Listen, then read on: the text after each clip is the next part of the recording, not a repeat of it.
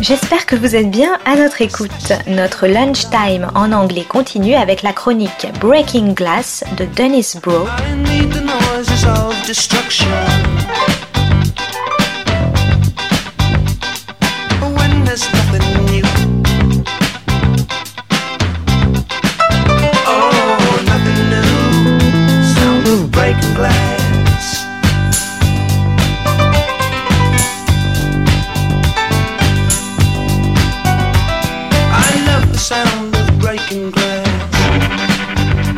This is Broe on the Global Television Beat, Breaking Glass. Today's episode Coming Undone The Undoing, Big Sky, The Deceived, and the Limits of Me Too.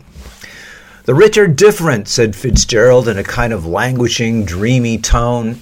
Yes, replied Hemingway brusquely, they have more money. It's difficult not to recall this exchange when watching HBO and Sky Atlantic's David E. Kelley miniseries The Undoing, which in this year of an ever more rapid COVID induced transfer of wealth from the lowest to the highest income brackets, thinks it is giving us, in the guise of a murder mystery, a female emancipation series, when in fact it's simply glorifying and asking us to adore the wealthy. The series illustrates not the triumph of the Me Too movement, but the nightmare of what it always threatened to become emancipation for rich white women. Here, in the form of Nicole Kidman's strident strolls in a great green coat along the avenues of Manhattan's Upper East Side. Along with that, its converse, continued eroticizing and exoticizing of minority and working class women in the form of the murdered Latina wife and mother who dared to mix with the rich, women who are the victims of both the wealthy patriarchy and matriarchy. On the other hand, the promise of Me Too is displayed in, oddly enough, another David E. Kelley series, Big Sky, on ABC and Prime Video, where male energy in the pilot yields in a dramatic reversal to female and transgender bonding in a series that upends many of the tropes of the misogynist serial killer genre. A new kind of Me Too cliched formation unfortunately coalesces in the BBC gothic thriller The Deceived and undercuts what might have been a necessary corrective in this Gaelic remake of Hitchcock's Rebecca.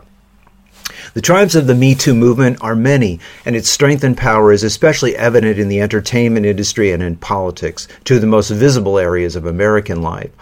Victories include the trial and conviction of the powerful self styled studio mogul Harvey Weinstein, the promotion of more women to positions of power within the industry, and the increased participation of women in public office, which has included women of color and given rise to the misogynist president's worst nightmare, the Squad, a group of articulate, outspoken minority women in the House of Representatives who have brought new and much needed energy to an atrophied institution. But there was always that other darker side of Me Too, the idea that it would simply leave in its wake a shuffling of gender seats at the top, where the faces, but not the policy decisions, would change. Biden is currently taking advantage of this with his minority and female appointments the latest of which is an African American general from the powerful arms contractor Raytheon and from his own private weapons contracting firm as the head of the Defense Department. It's useful to remember Clinton's Secretary of State, Madeleine Albright, who defended the death of 500,000 Iraqi children by U.S. sanctions, and who at a 2016 presidential rally introduced candidate Hillary Clinton, whose famous statement on the bombing and devastation of Libya to secure its oil fields rationalized as regime change to get rid of Muammar Gaddafi was we came, we saw, he died. The cartoon where one Middle Eastern resident says in effect to the other, it's so much nicer being bombed by women and people of color. Again, points to the problem of a tokenism which leaves the criminal structure intact, which has the appearance of change. Which brings us back to The Undoing. Nicole Kidman, in a role now reprised and refined in an earlier, better series, Big Little Lies, is a psychoanalyst and marriage counselor who, it turns out, can't see the trouble in her own marriage to Hugh Grant's supposedly caring pediatric cancer specialist. Her journey to clarity is the subject of the series as much as it has a subject.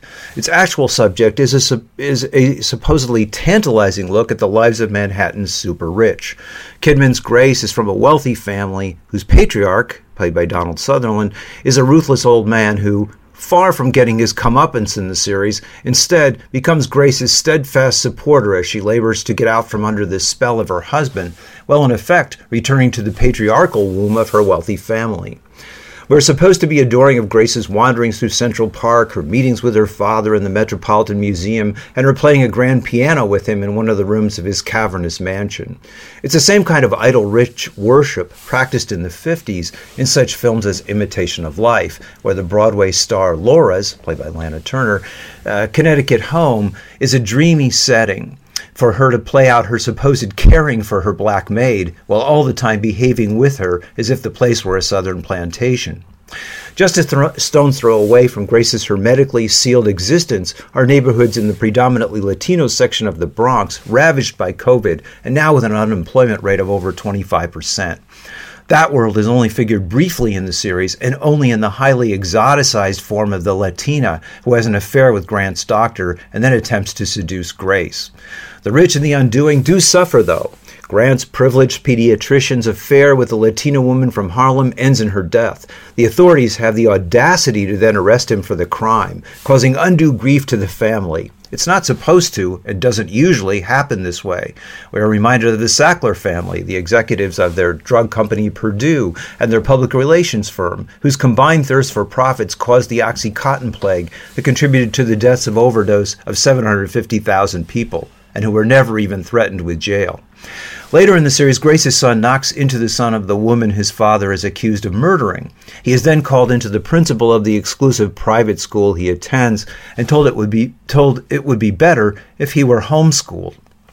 The parents then righteously defend their son for his bullying and accuse the school of pandering to the press. Another example of how the rich are singled out and abused just because they cannot control their disdain for everyone else in the midst of a recession and a pandemic.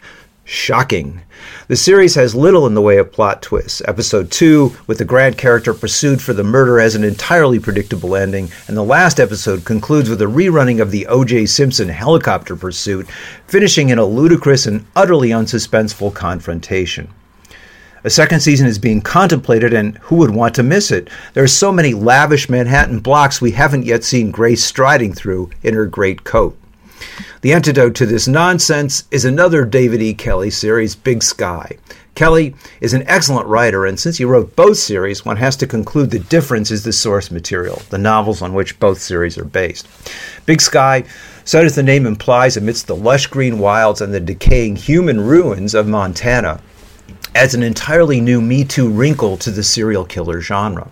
The first episode is all male energy, as what appears to be a serial killer kidnaps a sex worker at a truck stop and then two teenage girls who challenge him on the road. Meanwhile, the African American employee at a detective agency, Cassie, has been having an affair with the male head of the agency, a star turned by Ryan Phillippe resulting in a barroom brawl with the other female member of the agency, Jenny, the director's wife. Though the filming of the fight stresses the physicality of the confrontation, the scene, as does a later one where Jenny, quote, goes undercover as a prostitute, still elicits male prurient interest. The pilot, though, ends in one of the most startling surprises of the season in any series. And episode 2 restarts the series with the two female det- detectives beginning to bond. More startlingly, we watch the three victims of the would be serial killer who we find out is instead the procurer for a trafficking ring, themselves coming together to challenge their captors. One of the victims turns out to, in a wonderfully human moment, to reveal herself to be on the LGBT spectrum. And this revelation is queried and then accepted by the prom queen teen whose experience is the opposite the bonding of both sets of women inside and outside captivity, as well as their continual challenge on the inside to their kidnapper and on the outside to the police officer who they suspect is the ringleader, puts active female contestation at the heart of a genre that most often was simply about females being slaughtered in ever more inventive ways, with only, as in the screen series Scream, a final girl surviving to ultimately wreak revenge.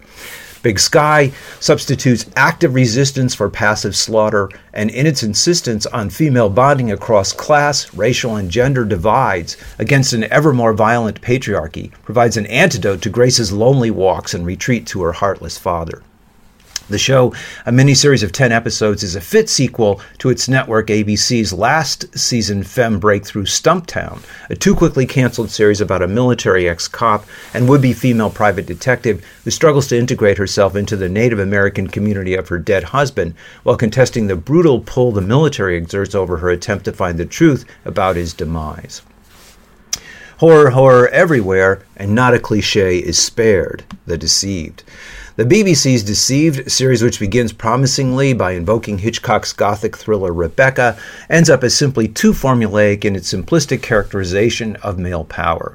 The series begins with its ingenue Ophelia in voiceover describing the horror she felt in a gothic mansion as the camera pans up the pathway to the house. The shot duplicates that of the opening of Hitchcock's Rebecca. This time, Manderley, instead of in England, is in Ireland in Donegal, the place that Ophelia seeks out to find her Cambridge English teacher, Michael, who she has an, an affair with, uh, to tell him she is pregnant. Hitchcock used the Daphne du Maurier novel to explore the subtle sadism inherent in Laurence Olivier's Maxime de Winter, a British nobleman who tortures his new bride by bringing her home to what amounts to a tomb for his dead ex wife, and then pretending nothing is askew. The master director, though, pulled his punches and exonerated the aristocrat by deflecting the evil of the house entirely onto Judith Anderson's devilish housemaid.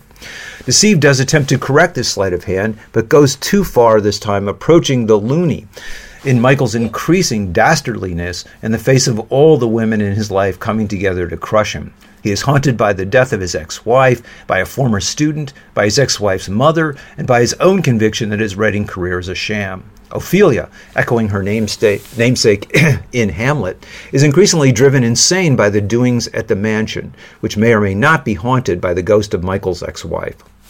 The problem in this series which, by the way, is still far better than the insipid picture postcard that is the current Netflix remake of Rebecca, is its Manichean quality, with absolute evil accruing to Michael and absolute good in the hard fought formation of the female collective. The lack of nuance ultimately damages the argument of the series and instead substitutes a paint by numbers solution that, because it so stretches plausibility, fails to make its case, replacing complicated class contradictions with caricature. Thus are the vicissitudes of a powerfully activist contemporary feminism that, in its complacent instance, is capable of turning reactionary and elitist, a tendency best alleviated by, re- by reaching across the race and class boundaries installed by a capitalist patriarchy. This is Broe on the Global Television Beat, Breaking Glass. Oh, Dennis Broe is the author of Film Noir, American Workers and Postwar Hollywood, Class Crime and International Film Noir, and Maverick or How the West Was Lost. Is hyper-industrialism and television seriality the end of leisure and the birth of the binge?